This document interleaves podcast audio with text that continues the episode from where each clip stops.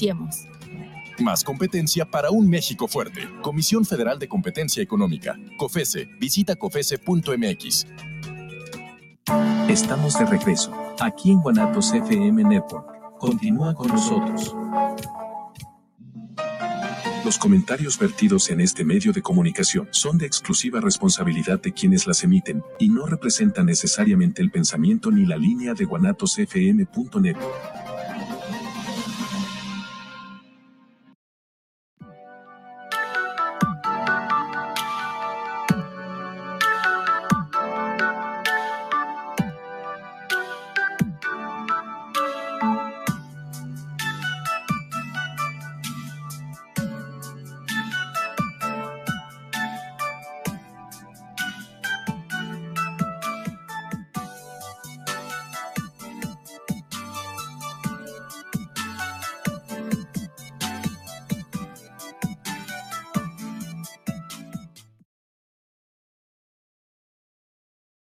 ¿Y qué tal? Buenos días. Nos encontramos aquí mucho, muy contentos de seguir pudiendo transmitir este, este programa de grandes batallas para encontrar la libertad por parte del Grupo Morelos y sobre todo pues el apoyo ¿no? de Guanatos FM que tiene para, pues, para esta causa, para esta noble causa.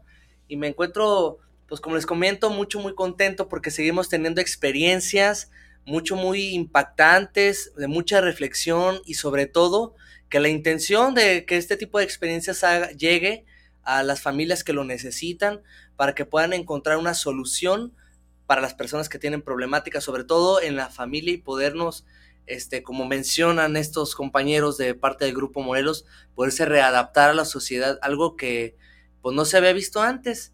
La verdad es que el, hoy no vino, no pudo venir mi, mi compañerita Laura, pero le mandamos un fuerte abrazo y aquí, de todos aquí siento su presencia, ¿verdad? Entonces, este, para no robarle más minutitos de, su tiempo a nuestra invitada de honor, antes de, comenzar, quiero hacer un, breve paréntesis, como en cada programa.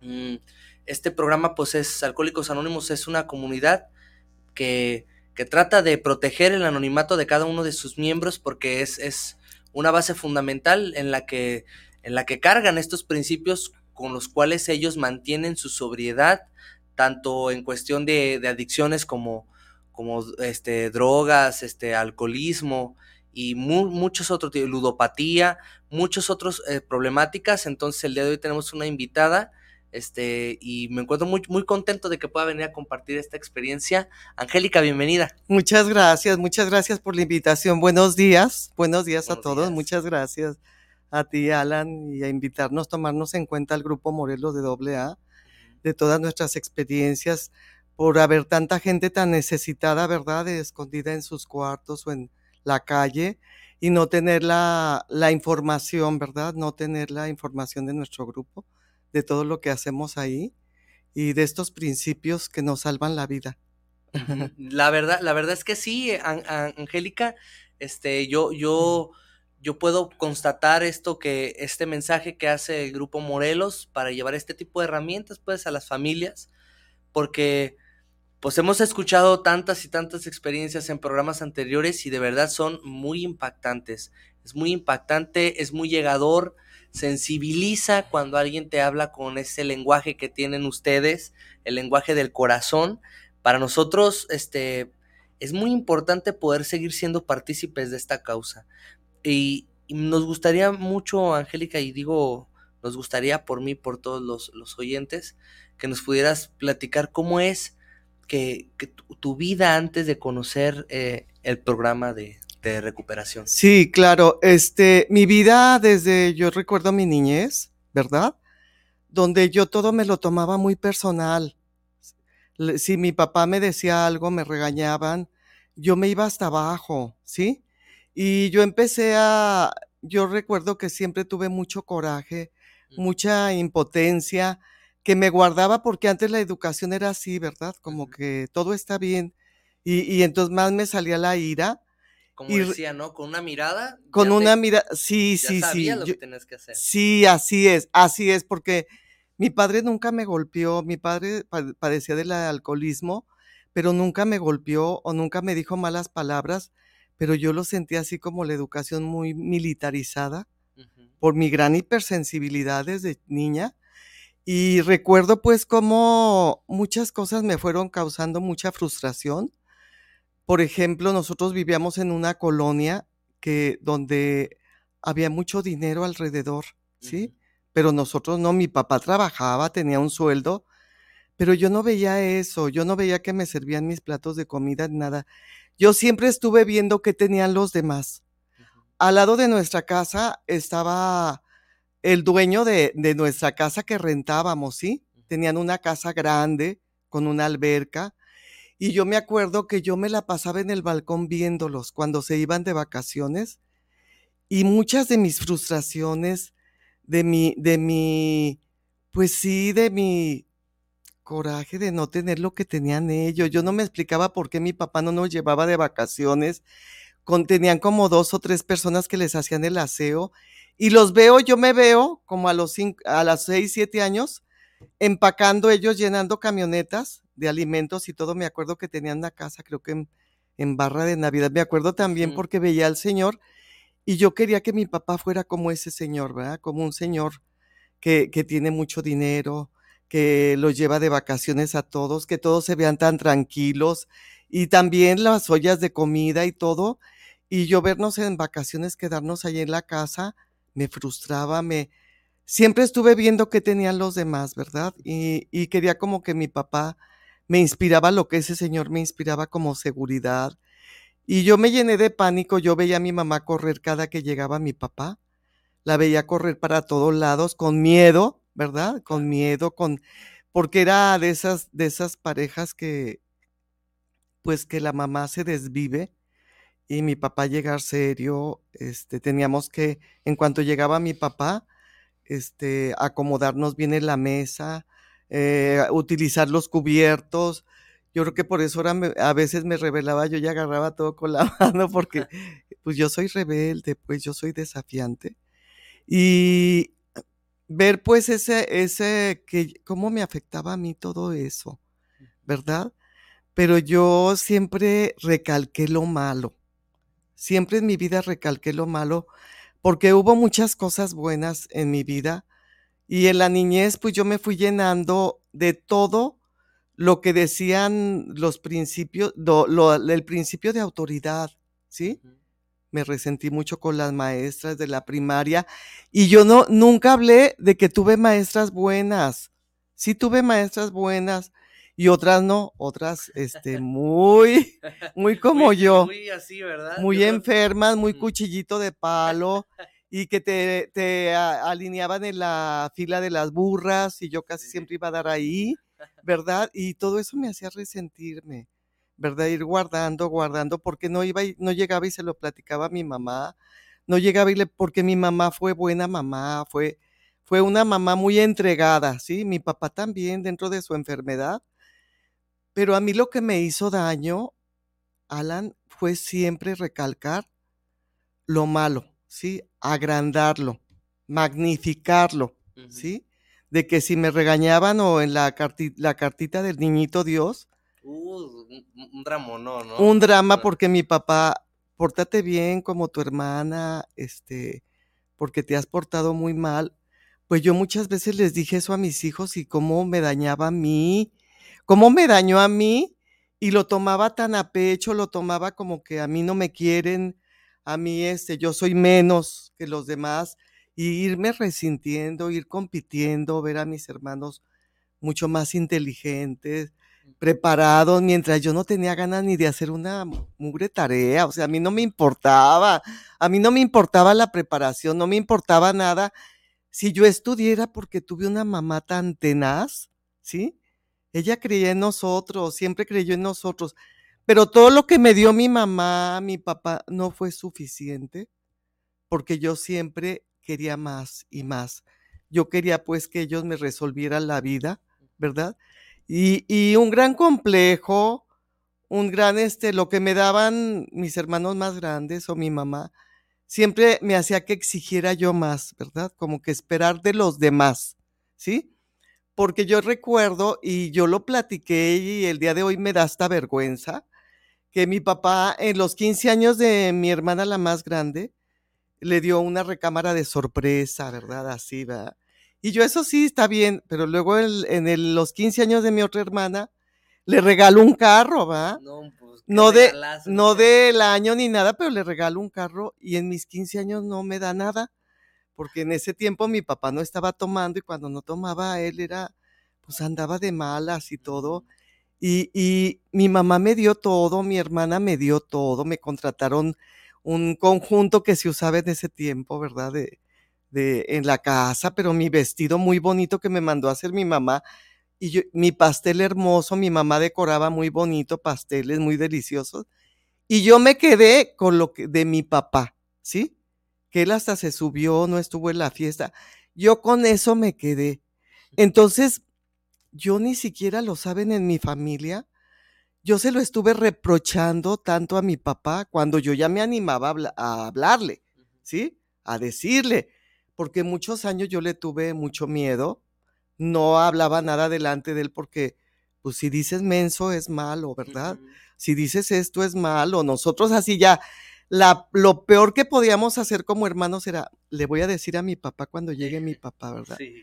Entonces era así como que el pánico, no, por favor, no le digas, no le digas porque sí, con la pura mirada nos controlaba.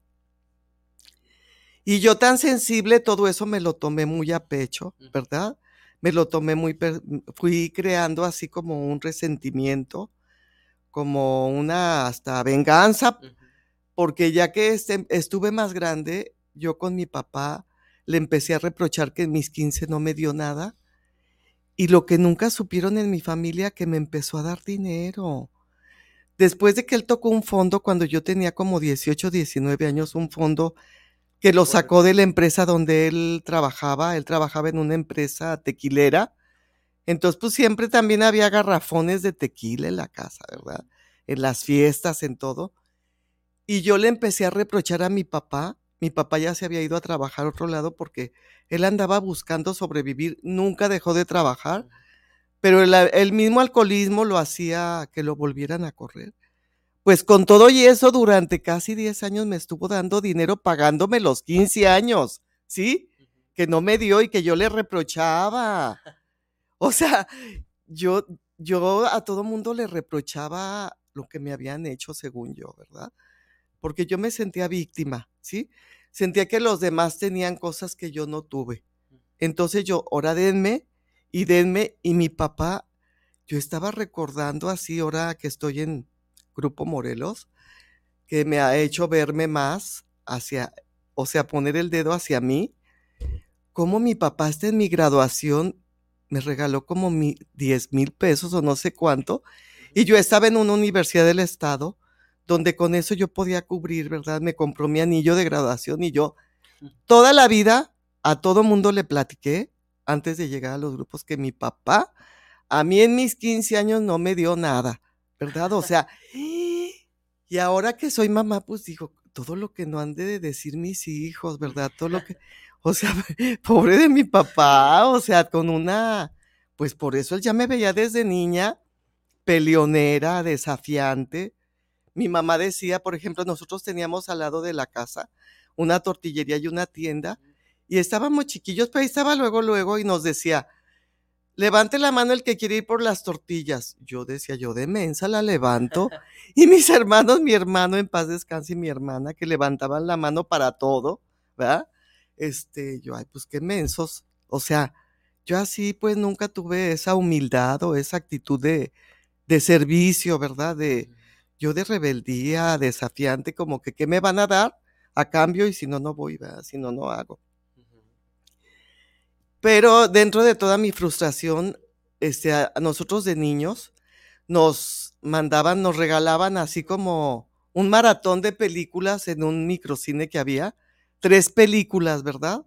Tres películas, este, en el domingo. Y yo empezaba a ver, yo estaba, pues era una niña de 8 o 9 años, yo empezaba a ver cómo, este, los romances de Angélica María y Alberto Vázquez, ¿verdad? O sea, y yo decía, ah, ya sé, mi solución en la vida va a ser una pareja, ¿verdad? Casarme. ¿verdad? Casarme, una, un, un novio que me dé Sí. toda la felicidad como Angélica María y luego me llamaba como ella, no, yo, yo, o sea, yo soñaba y empezaba a idealizar, ¿verdad? Los que estamos enfermos así alrededor del alcoholismo, hemos tenido la enfermedad del alcoholismo, somos muy idealistas, muy soñadores. Entonces a mí me encantaba apartarme a soñar que Alberto Vázquez iba me pedía perdón a mí, o sea, no que yo le pidiera perdón, que él me pedía perdón, como esa canción de Perdóname mi vida, ¿verdad? Que le cantó Angélica María en una película. Y entonces yo empecé a, desde muy chica, a tener novios, ¿sí? Y este, y era mucha vanidad empezó a mí porque, pues la gente que me decía que era bonita y que bonita, pues era lo único que traía yo por, para dar o para este, enfrentarme a lo que yo quería, ¿verdad? Como a lo que me, a demandar lo que según yo me tenían que dar. Y mi primer novio en una fiesta me mandó terminar, ¿verdad? Entonces, para mis complejos, mi inseguridad, el sentirme menos que los demás, ¿verdad? Que yo en un tiempo pensé que era dinero y ahora me doy cuenta que era una gran incapacidad, no nomás de dar, sino también de recibir. Así es. Entonces, este, esa, esa actitud de ese novio que me mandó terminar y con un amigo de él en una fiesta, para mí fue desastroso, ¿verdad? Desastroso, o sea, fue como, ya ves, tú no vales nada, este, anda con una que tiene dinero, mucho más, mejor que tú, muy guapa la, la muchacha y todo, y bailando ellos de cachetito y yo, no, no, no, no, no, fue la peor noche, una de las peores noches de mi vida. Pero bueno, me sacudí y otro, ¿verdad? Y otro, y un fracaso tras fracaso. Y yo me acuerdo que yo me asomaba cuando ya fui teniendo novios y vi que, que no la hacía, que me terminaban o yo del miedo de que me pusieran el cuerno. Yo tenía un gran miedo de que me fueran infieles, de que me cambiaran por otra persona, por mi gran este, desconfianza, mi gran inseguridad, todos mis valores tan bajos de mí, ¿verdad? Yo sentía que no valía nada, ni nada de lo que hacía valía.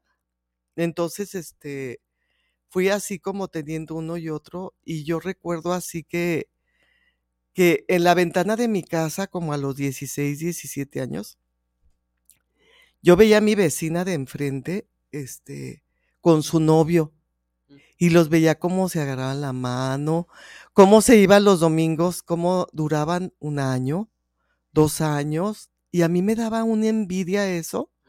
Me ocasionaba, ¿por qué yo no?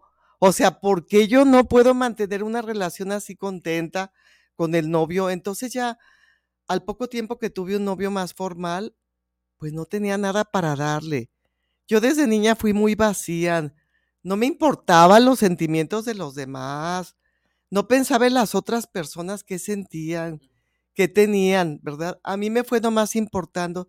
Yo estaba centrada en llenar ese vacío tan grande de mi corazón, ¿verdad? Donde nadie lo podía llenar. Entonces, este, pues a fin de cuentas, al no tener nada que dar más que, que recibir, pues también me mandó a la goma, ¿verdad? Me mandó a volar y, ay, ¿sabes qué? Yo te estoy enamorado de mi exnovia, ¿verdad?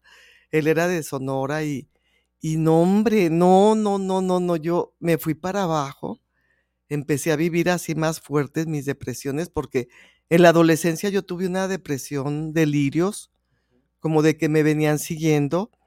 Yo todo lo que decían que cuidado con los hombres y son bien malos y mi mamá, cuídense, yo lo tomaba muy a pecho y yo siempre iba como corriendo en la calle, que pensaba que me seguían llena de pánico, ¿verdad?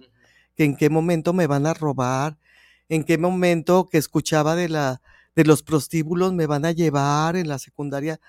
Entonces yo empezaba, o sea, con delirios, delirios de que yo veía a la persona que me seguía hacia los supermercados que iba con mi mamá, yo veía sus botas y fue un gran dolor también que luego, luego se cubrió, me fugué pues con los novios, ¿verdad? Y otro novio, y otro novio, y otro novio. Entonces, después de este novio que yo tenía como 19 años más formal y que también me mandó a la goma, ¿verdad? Como que nada de nada.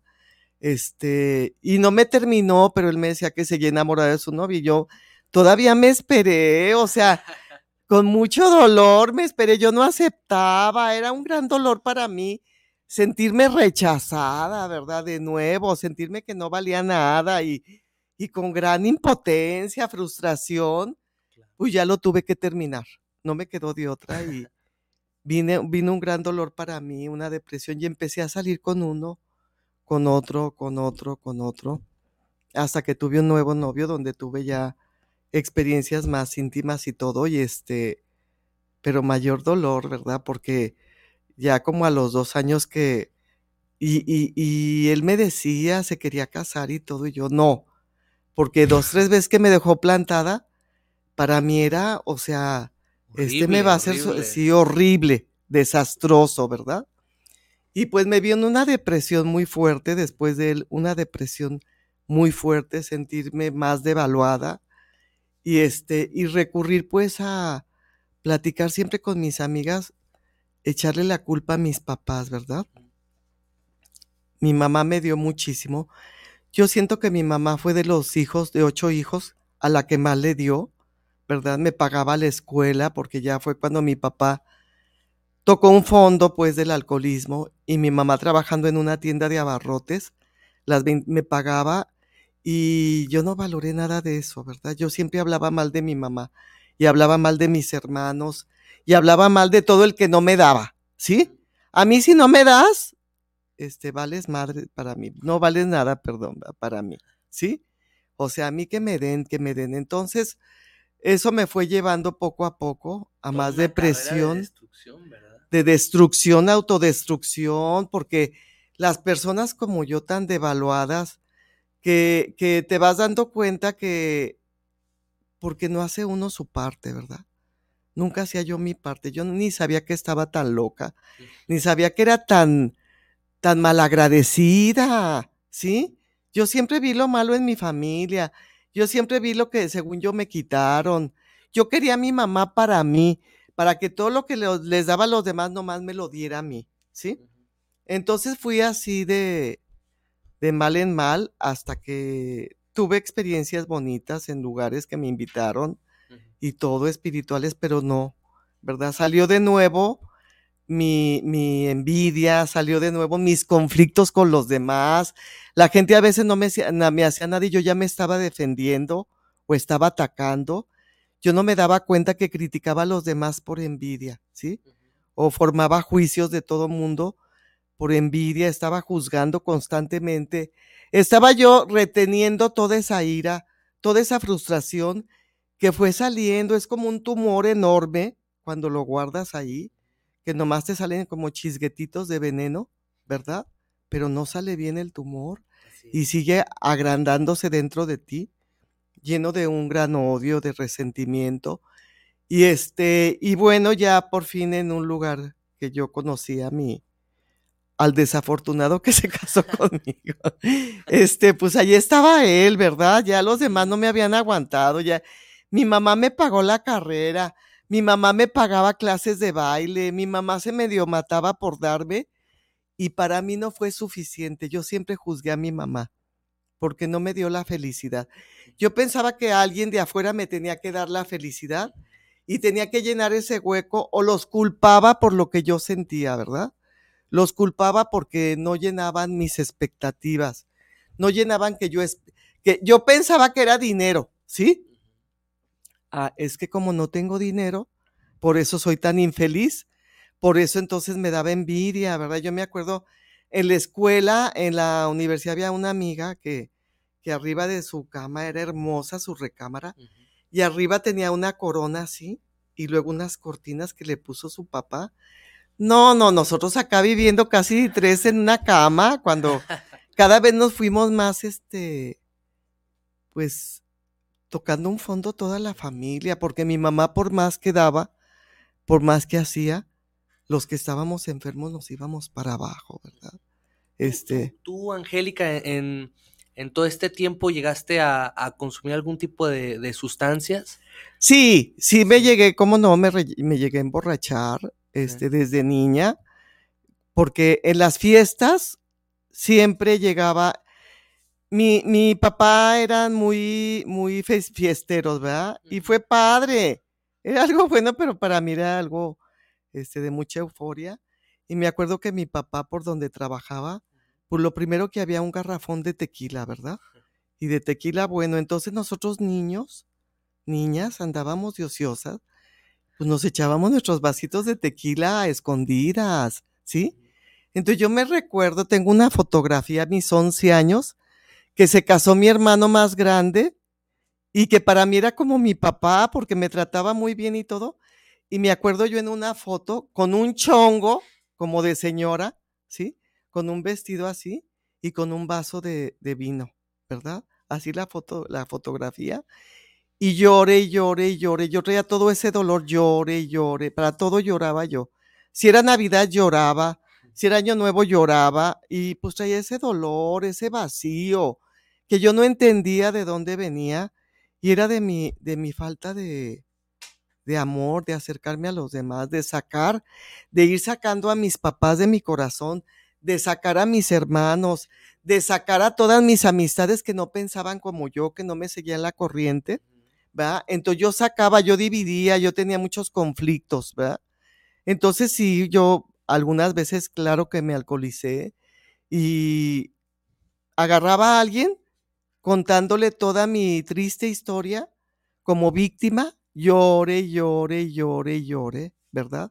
Aunque no, no tuve la adicción al alcohol o el problema con el alcohol, tuve problemas muy fuertes que yo he escuchado a mis compañeros en el grupo, de depresiones, de, de conflictos fuertes, sin haber ingerido alguna droga o alcohol, ¿verdad?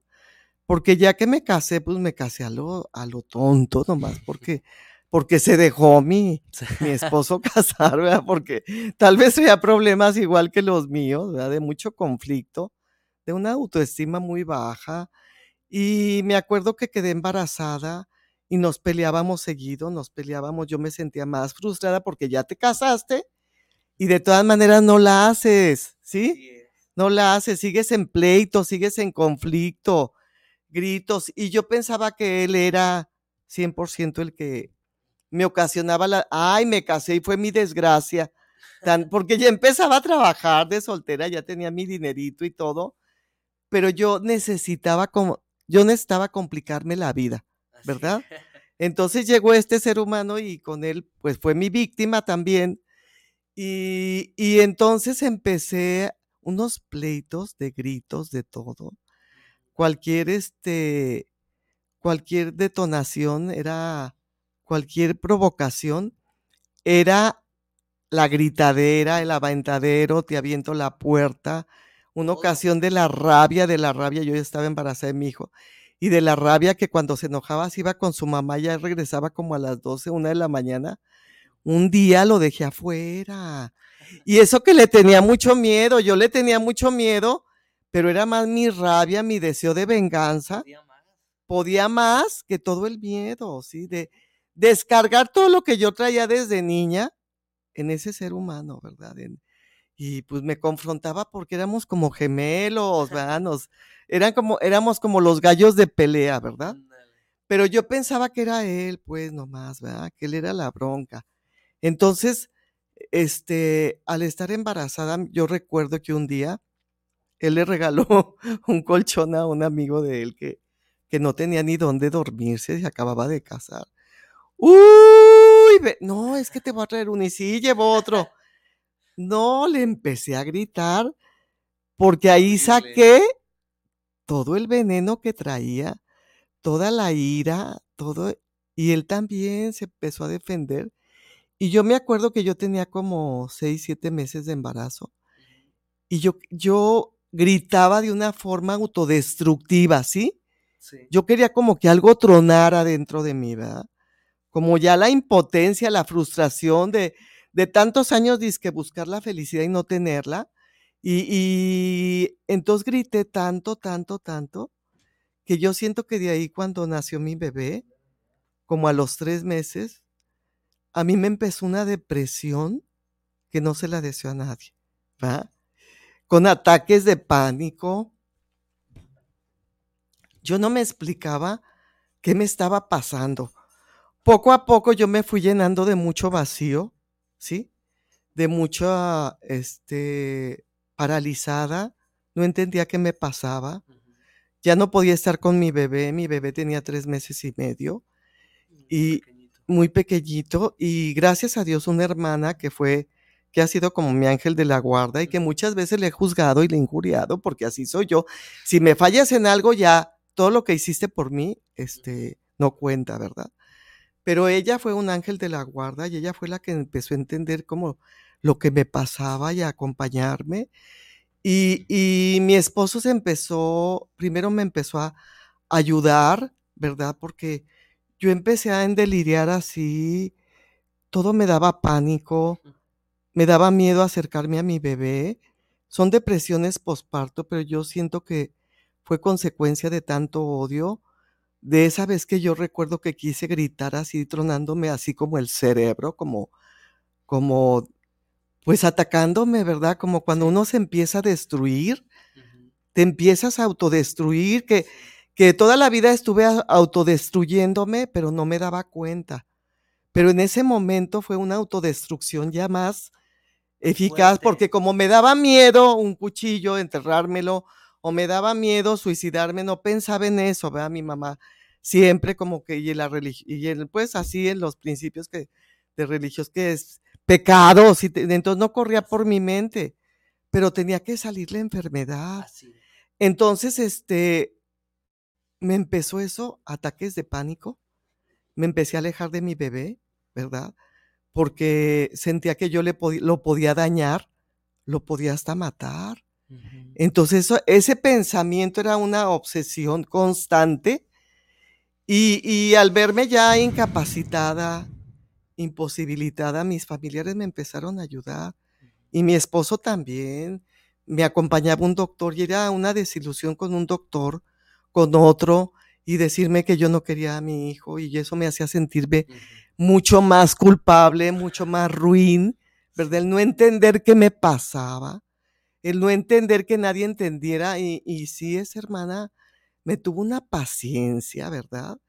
Y, me, y un doctor y otro y otro y un psiquiatra y otro y otro y medicina y yo la dejaba la medicina porque la medicina me ocasionaba mucho pánico sentía que iba a perder el control, o sea, yo no quería perder el control de, la realidad y pues no lo perdí, pero también fue muy, muy doloroso todo lo que sentía. Si toda mi vida quise dinero, en ese momento no me interesaba el dinero, no me interesaba nada, o sea, no me interesaba nada más que llenar ese vacío. Y entonces de doctor en doctor de, de, aumentaban mis pánicos porque ni me tomaba los medicamentos y a veces me dieron unos medicamentos que peor que estuviera drogada, ¿verdad? Con ansiedad, con todo y, y pobre de mi mamá porque como que ya se había liberado de mí y otra vez depender de mi mamá porque tuve que dejar mi hogar, tuve que dejar a mi hijo, a mi esposo por miedo de atacar a mi hijo por miedo, de, por pánico de que le pasara algo cerca de mí. Entonces fue un dolor tan espantoso, unas depresiones, unos ataques de pánico, que a los 11, a los, a los 35 años, mi mamá me acompañaba a las 11 de la mañana, me acompañaba al baño. O sea, yo tenía que estar acompañada las 24 horas. O sea, después de que yo me fui hasta estudiar a México, que viví el terremoto, que todo, o será un constante pánico. Y bueno, total que ya este, mis hermanos me, mi familia me pagó, ¿verdad? Me pagó porque la búsqueda, mi hermana, ella era psicóloga, ella en la búsqueda ya vieron de un terapeuta que había en México, que ya me vieron que, que tenía problemas fuertes, muy fuertes, fue un infierno para mí y me acompañó, me acompañó mi mamá, o sea, yo ahí injuriando a mi mamá, juzgándola, pero de la mano de mi mamá a los 35 años, ¿verdad? Porque ya me casé grande. Y entonces, este, mi esposo muy enojado, porque él creía que yo lo quería abandonar. Él creía que yo le quería abandonar con el chilpayate y él iba a volar, ¿verdad? Y yo busco pretextos y no, no, no, no. Yo veía a las, a las Marías, las que andan en la calle con el rebozo con sus bebés, y yo las envidiaba, porque yo sentía una gran incapacidad de estar cerca de mi bebé, una gran incapacidad. Entonces yo las envidiaba, yo, yo en ese tiempo pedía así como vivir en una choza, ¿verdad? con una olla de frijoles, con mi esposo y mi hijo, pero no estar viviendo lo que estaba viviendo, ¿verdad? No estar sintiendo ese infierno. Es un infierno, ¿verdad? Y todos los que lo han vivido lo saben. Y, Aquí y, te, han de, y te han de entender claramente este, ese, ese dolor que se vive. No, horrible. Yo ya había ido a las juntas de Alanón, que es un grupo que salió del grupo Morelos de AA, de las esposas de, de, los padrinos que iniciaron el grupo Morelos de AA.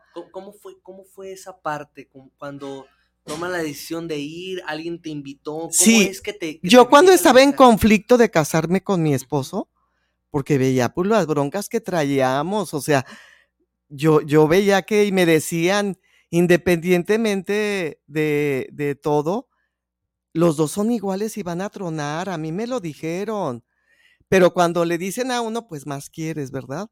Entonces él hasta en una de esas se apartó de mí y yo fui a buscarlo, porque yo decía, ay, es que él me agobió, él me... No es cierto, yo fui a buscarlo porque una vez casi lo dejé plantado para casarnos y él le dolió mucho, pues ya él se apartó, ¿sí? Él se apartó él, y yo fui a buscarlo de nuevo. No, sí, siempre sí, o sea, no sabía ni qué quería, porque eh, la enfermedad no es de edad, ¿sí? La enfermedad emocional alcohólica no es de la edad que tienes, o sea, es de la enfermedad hasta que no. Entonces, en ese conflicto, una, una hermana me dijo de ahí del grupo Morelos, de Alanón, y sí fui, ya fui ya que me casé, ¿verdad? Digo, fui antes, y al mes me casé como que dije, ay, aquí todo es bien light, ¿verdad? Este está todo, aquí sí puedes hacer lo que tú quieras. Ah, pues cásate, órale. Y me casé, ¿verdad? Yo hasta le decía a una de las señoras de ahí después, ¿por qué me dejaste que me casara, verdad? Pero, pues, ay, que iba a obedecer yo, este, a mí me ha costado mucho trabajo creer en los demás, ¿verdad? Solo hasta aquí en el grupo Morelos de AA he creído y he estado mejor. Pero bueno, el caso que me casé y cada que me peleaba, con mi esposo yo iba a la junta, sí, o sea, cada mes o cada dos meses. Y yo era, como en mi familia éramos bien fugados de la broma y del relajo. Ay, no, qué padre, sí, ya me sentí bien y me iba. Pero ya que toqué ese fondo, ya que nació mi hijo, este, que tomé yo creo que como bola de medicamentos, me dieron medicina. Un endocrinólogo tomaba la lista de los medicamentos y me preguntaba, ¿ya te dieron este? Sí ansiolíticos, antidepresivos, calmantes, todo lo que me digas me dieron así un, un cóctel, me decía él, te dieron un cóctel de medicamentos. Este, pues ya después de que más o menos allá en México me ayudaron, entonces sí me quedé en Alanón, ¿sí? Me quedé en Alanón y, y poco a poco me fueron retirando los medicamentos. Poco a poco mi hijo ya tenía casi un año y yo todavía no me acercaba mucho a él. Este, poco a poco así, y eso me, me causaba mucha culpa, ¿sí? Pero yo solamente a través de ese fondo que toqué, porque yo siento que los enfermos emocionales alcohólicos estamos tan acostumbrados a una vida desastrosa dentro de nosotros, a tener conflictos, a sufrir a todo, que, que se te hace normal, ¿verdad? Que crees que así debe de ser. Entonces, porque yo mucho tiempo reproché a un poder superior porque había vivido ese fondo tan, tan espantoso, de tanto dolor de tantos meses. Y si no hubiera vivido eso, yo no hubiera ido a la ayuda, ¿verdad? Entonces, ya que me fueron, ya que me ingresé ya a la NON. Perdón, Angélica. Entonces, a, esto a lo que voy es, a lo que vas, ¿tú consideras necesario este, tocar un fondo de sufrimiento como estos momentos tormentosos, espantosos, este...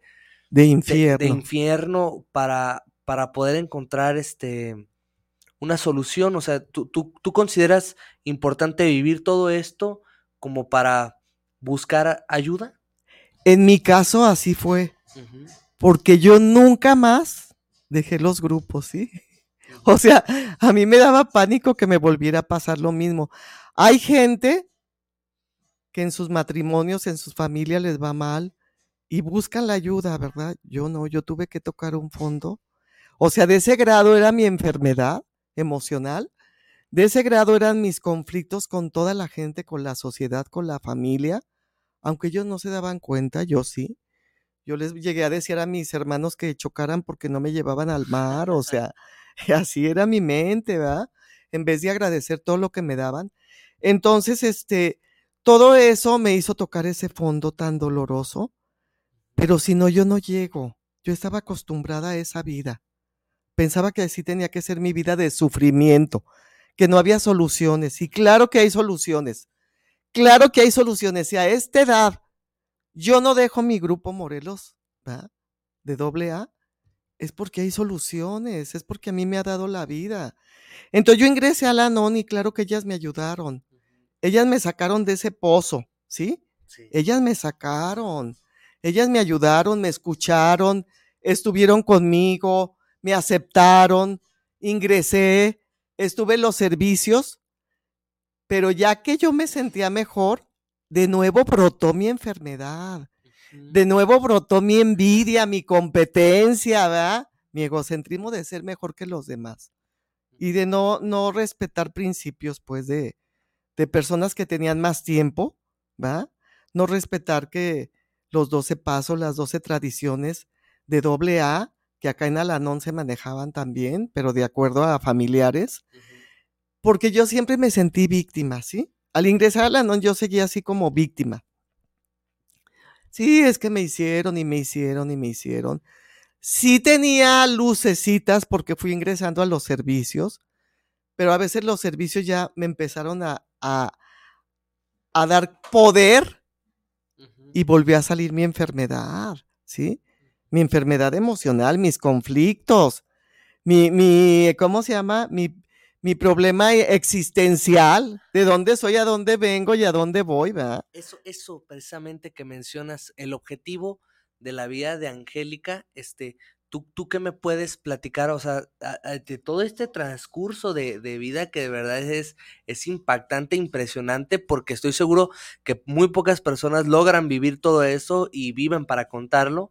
Me gustaría mucho que nos platicaras al momento en el que tú te, te acercas al grupo Morelos, ¿por qué te acercas al grupo Morelos? Otra, este, ¿qué es lo que tú haces en el grupo Morelos para mantener eh, este, esta cordura de la que, de la que manifiestas no haber tenido en- con anterioridad, ¿no? Est- estos estados este, críticos de, de locura don- donde, mm, donde gritabas, donde hacías todas estas cosas, ¿cómo, ¿qué es lo que tú haces en el grupo para no regresar a, a ese tipo de estados? Bueno, yo después de Alanón, que ya tuve todos los servicios y que regresé a mis mismos conflictos provocados la mayoría de las veces por mí, o sea, eh, pleitos, competencias, prepotencia, no respetaba, principios ahí no respetaba, pues me invitaron a formar un grupo, ¿verdad? Mi grupo, y formamos un grupo chico que luego, pues ya vimos la necesidad de irnos al Morelos de doble A.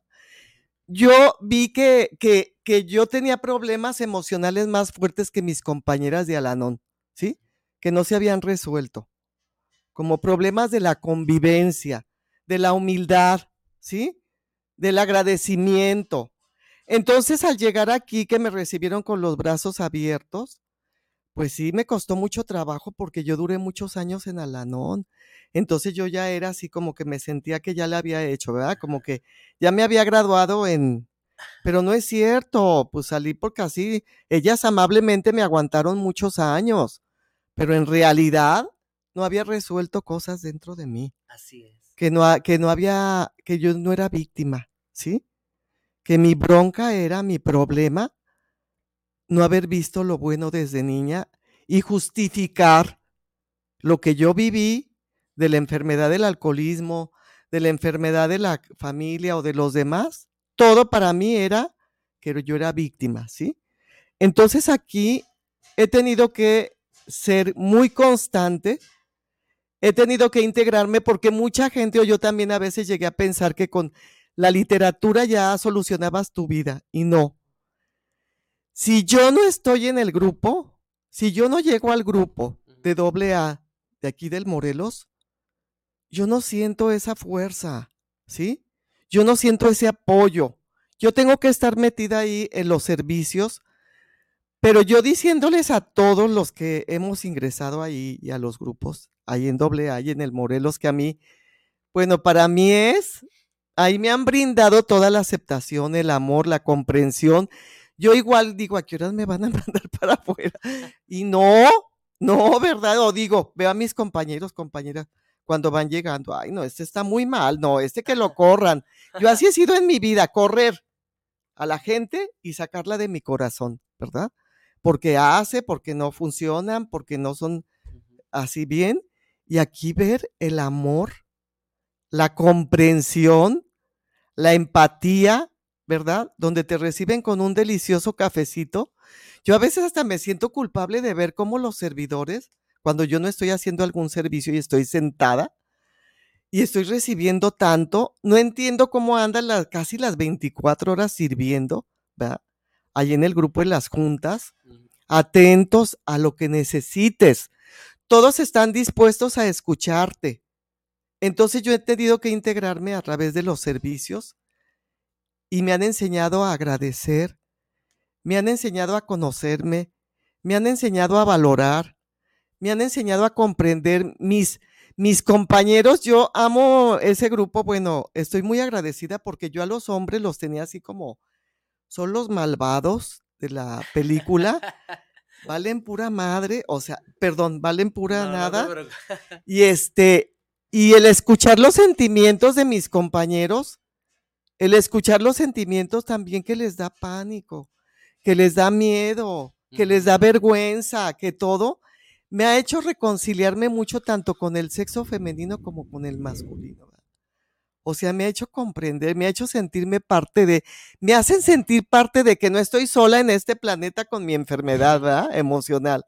Que hay un grupo que está atento, que tiene cuatro juntas al día y que, y que te reciben con una tacita de café, una silla y una junta donde comparten, donde es, para mí es oro molido, ¿verdad?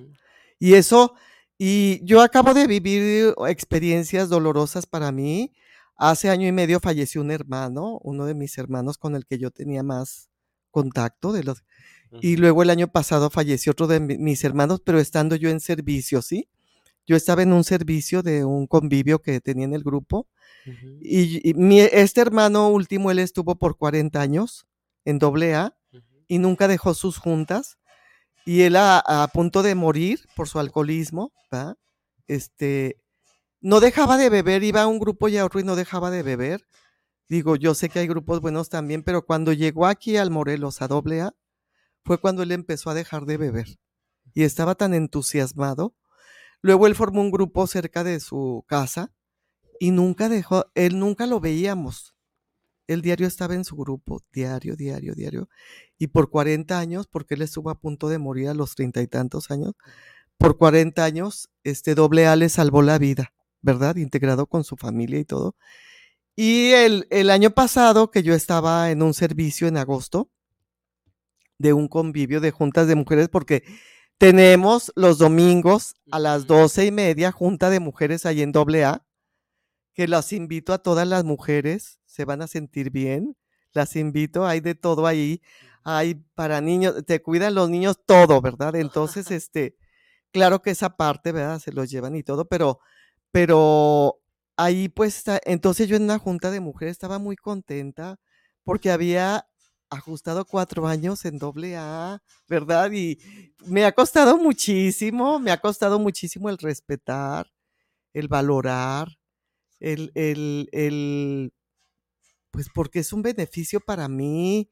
O sea, claro que es un beneficio para mí. Entonces, ellos cuando, cuando ese grupo, cuando eh, mis compañeros, los padrinos, todo, cuando murió mi, mi hermano, el primero que murió de los ocho que éramos, que era el más chico, este, me dieron una fuerza, una fortaleza, un apoyo que no lo puedo explicar. Yo andaba en la funeraria como que si anduviera en una reunión. Entendía perfectamente. Tranquila. porque me decían, tu hermano está descansando. Y yo así lo creí profundamente, que mi hermano estaba descansando y que si lo amaba, lo dejara ir, ¿verdad? O sea, que no lo retuviera. Que era el Pero esa fuerza me la dieron cuando yo vi que mi hermano ya estaba muy mal, que sí, tenía cáncer él y todo. este, un hermano ejemplar también que no valoré yo muchas veces. Este, yo me, me, me prendí de las juntas, pues como dicen loco, pero no. yo me prendí de, del grupo, me prendí de todos mis compañeros en las juntas a que me dieran esa fortaleza que yo les he visto, que pasan, que yo espero que, que, que se vayan para abajo en crisis o en algo que tenga alguno y no. Y ahí Salen adelante, que ayer se murió la mamá y al otro día están en el servicio. ¿sí?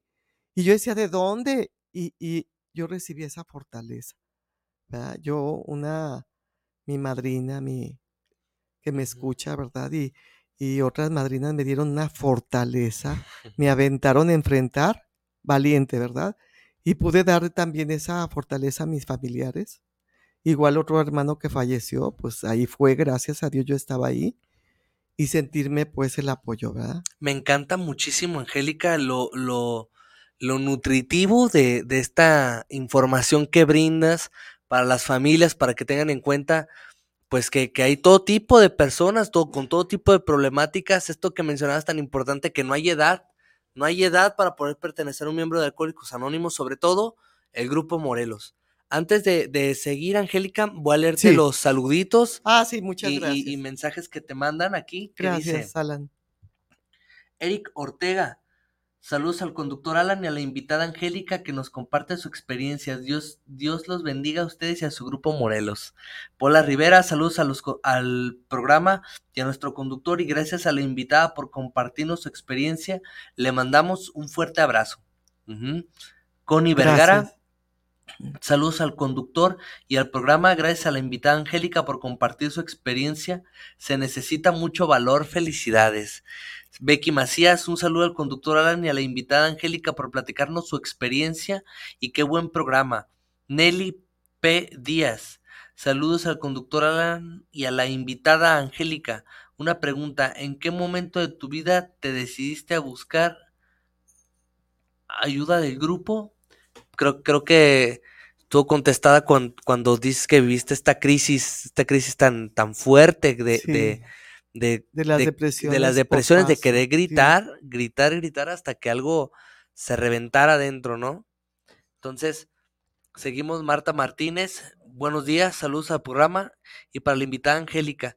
Gracias por compartir su experiencia y saber que hay una solución, que la depresión y las adicciones no son juego ni se quitan con medicamentos.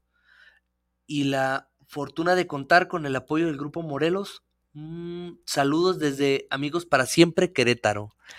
Y Rafael Everardo Huerta Arceo.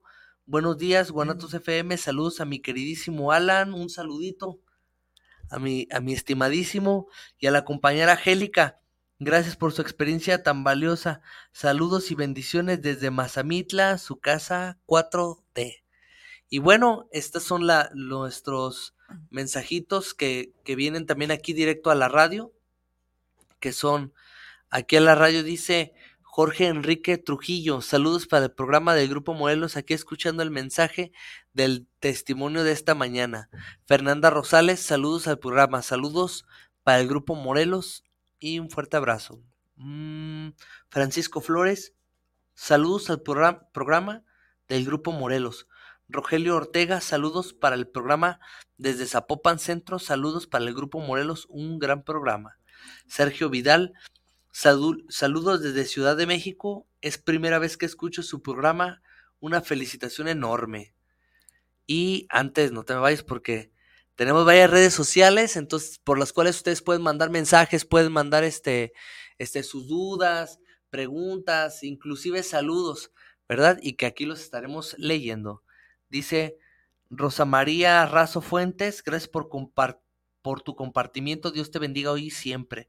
Heriberto Ortega, muchas gracias al programa y Angélica por su experiencia y saludos al conductor Alan. Un gusto verte, mi hermano, gracias por compartir experiencias del grupo Morelos. Un, salu- un saludito. Dice Marielena Mendoza, es un gusto verte de nuevo, Alan, y seguir transmitiendo este programa de vida. Saludos a la invitada Muchas de hoy por compartir su experiencia. Un, un saludito, aquí andamos con todo.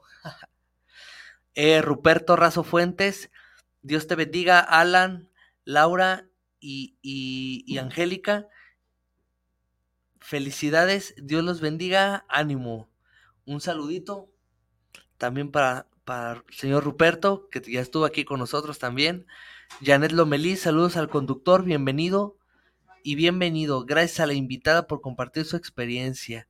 Laura Regina, saludos, saludos Angélica y muchas felicidades. Laurita. Y Pati Ortega, saludos al conductor Alan y a la, y a la invitada. Un fuerte abrazo. Y bueno, estos son nuestros. Muchas gracias. Estos son nuestros mensajitos, nuestros saludos. Para nosotros es mucho, muy importante escuchar su opinión, poder solucionar este, sus dudas, sus preguntas.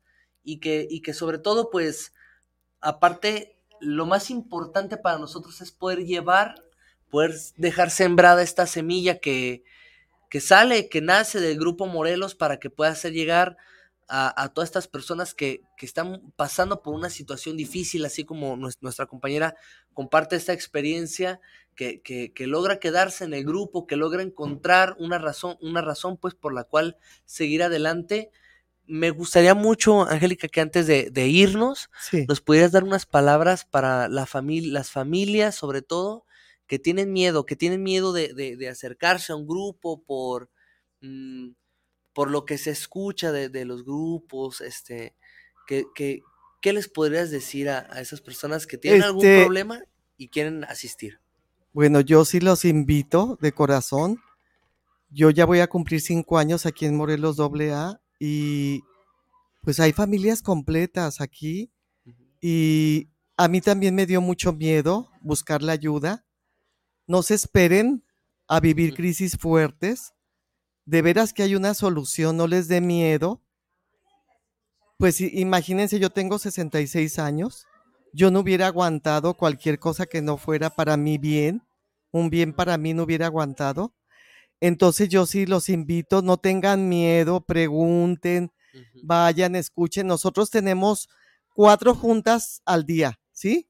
Una a las 10 de la mañana, otra a las doce y media, otra a las 4 de la tarde y otra a las 6 de la tarde. Y ahí estamos, y los domingos la junta de las 10 y luego la junta de mujeres, doce y media para todas las mamás, las hijas, las jóvenes, para todo mundo, este, hay la ayuda, porque el, o sea, independientemente yo sí probé, eh, tomé, me emborraché varias veces de joven y todo, pero lo importante, lo importante es todo ese dolor que traemos los enfermos alcohólicos, o los enfermos emocionales y que pues andamos de un lugar a otro y no sabemos dónde, aquí hay la solución. No les dé miedo, no pasa nada, al revés, porque muchas veces siente uno como que el acercarte a un grupo de doble A, de es como, como un castigo, ¿verdad? ¿No la hiciste allá afuera? Pues tu castigo es estar aquí, ¿verdad? Y no es cierto, al revés es un regalo de un poder superior, es un regalo que, nos da de conocer un lugar donde sí haya solución. Nosotros estamos, están invitados todos, ¿verdad? desde el más chiquito hasta el más grande. Estamos en la calle 8 de julio, 168, y el teléfono es 3338 26 22 43. Y créanme, créanme que no se van a arrepentir. ¿verdad? Hay de todas edades, ¿verdad? No hay, yo pensé que me iban a sacar ya por vieja y no, ¿verdad? que me iban, pues sí, a, rato yo que antes decía, ay, esta señora, pero ahí yo he encontrado, la verdad, he encontrado mucho bienestar interior que a mí me faltaba, ¿verdad? El poder convivir con los demás mejor, ¿verdad? Muchas gracias. No, Angélica, pues al contrario, gracias a ti por prestar este, este, este espacio, este, este, esta valiosa experiencia que al fin de cuentas nos, nos sirve a todos, nos sirve a todos. Y pues muchas gracias por habernos escuchado. Me encuentro y sigo mucho, muy contento de poder llegar al final de este programa. Un saludito a todas las personas que nos escuchan y como siempre recordándoles que estamos en YouTube, Facebook, Facebook y Spotify y cualquier cosa, mensajes, dudas, estamos a sus órdenes. Que tengan un bonito día. Hasta Gracias, Alan. Gracias a todos. Eh. Saludos.